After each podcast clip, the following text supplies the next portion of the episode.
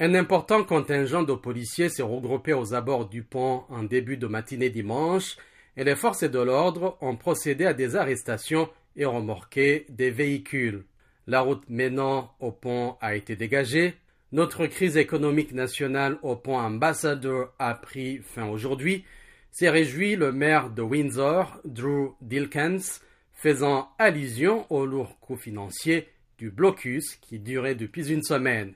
Le passage transfrontalier sera rouvert quand il sera sûr de le faire, a-t-il ajouté, laissant à la police et aux services frontaliers la responsabilité de cette décision.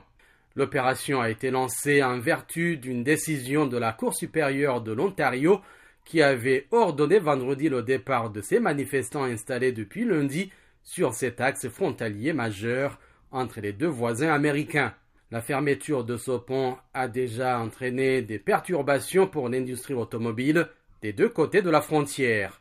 Plus de 25% des marchandises exportées entre les États-Unis et le Canada transitent par ce pont.